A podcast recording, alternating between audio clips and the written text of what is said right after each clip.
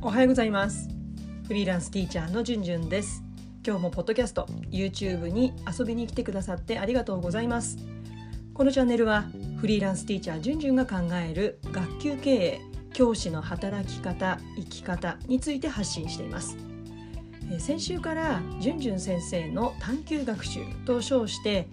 子どもたちにね探究学習やらせるんだったらまずは大人もやってみようよということで、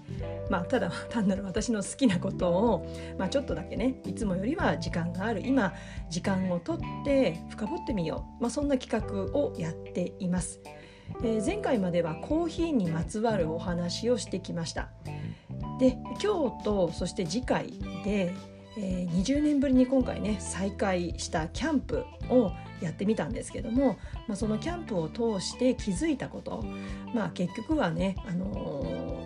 ー、プライベートなことやりながらも子どもたちとの関わりにつながることがこうふと浮かんだりするので、まあ、そんなことを、え、皆さんにシェアしていきたいと思ってます。えー、そこで今回は20年ぶりにキャンプを再開して気づいたことをお話しますそして次回は、えー、今回初挑戦だった焚き火に、ま、つわることをお話ししていきたいと思います、えー、キャンプ初心者の方そしてソロキャンプまあ、興味はあるけどちょっとハードル高いんじゃないのって感じてる方いやもう年だからもういいですよでもちょっと興味あるなみたいな、うん、そしてキャンプと教育えどう関係あるの？とちょっとでも興味を持っていただけたんでしたら是非最後までお聞きいただけると嬉しいです。それでは行ってみましょう。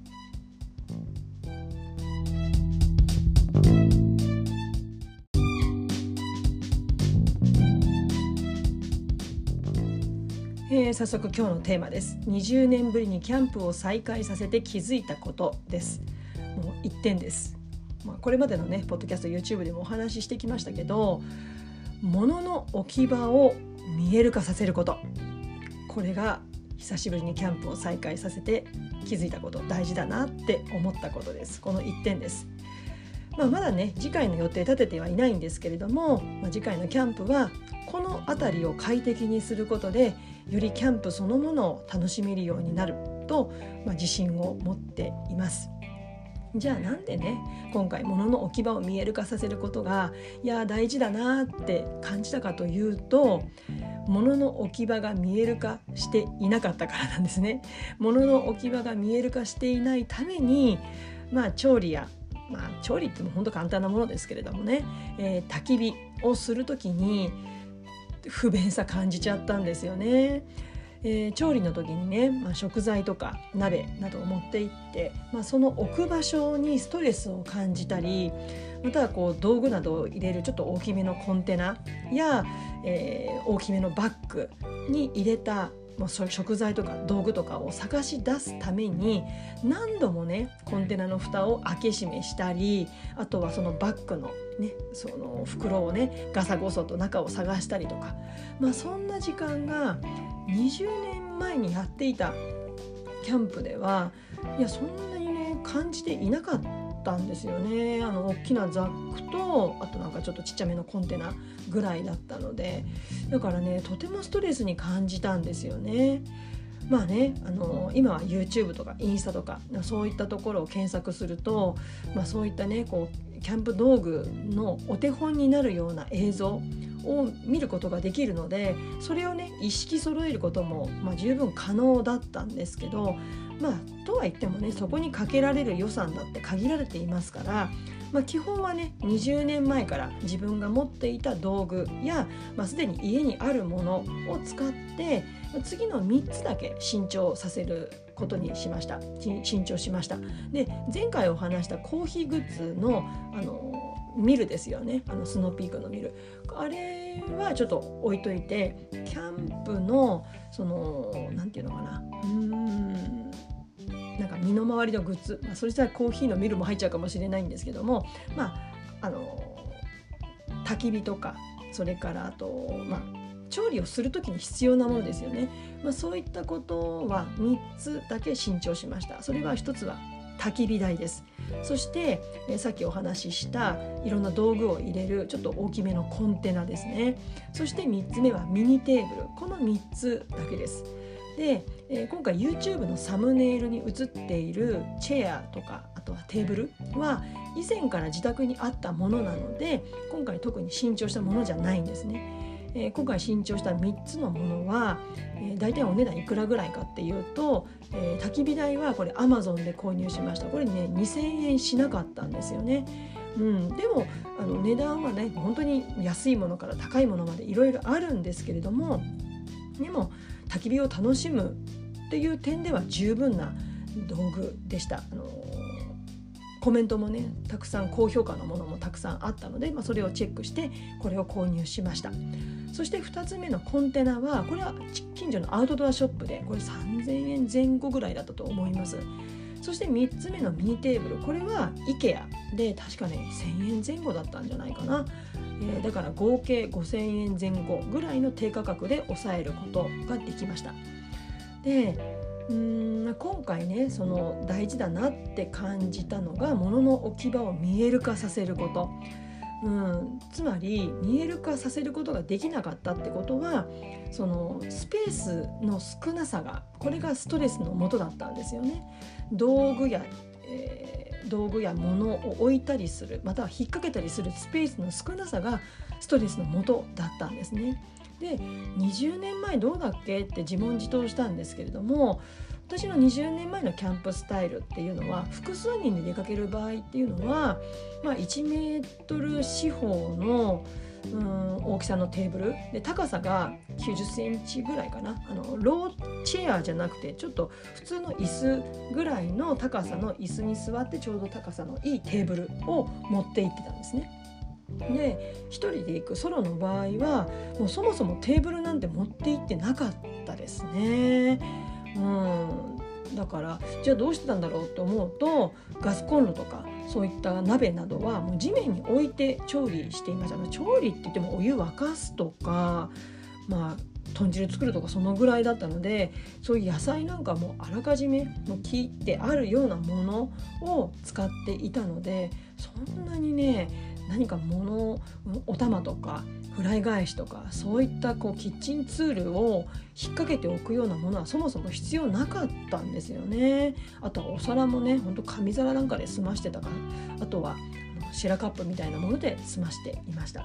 だから今回ねやっぱりソロキャンプにもかかわらず20年前のキャンプには持っていかなかったような結局一度も使わなかったような木皿とかあとは複数のカップキッチン道具などが多かったっていうことがね分かったんですよね。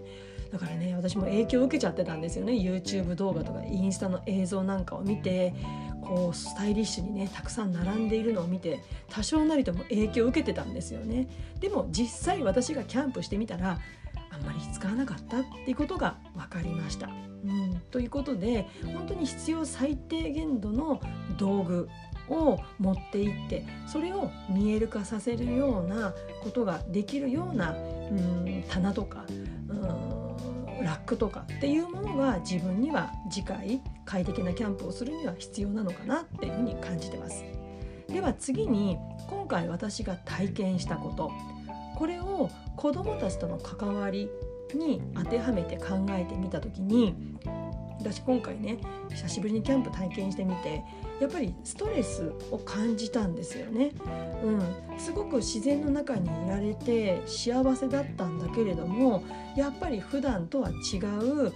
うん生活スタイルというか、にちょっとねストレスを感じてたんですよね、まあ、困り感ですよね。そのものがなかなか見つからないとか道具の出し入れに時間がかかるとかっていうことで困り感を感じていたんですよね。でもこれすごく大事だなって思ったんです。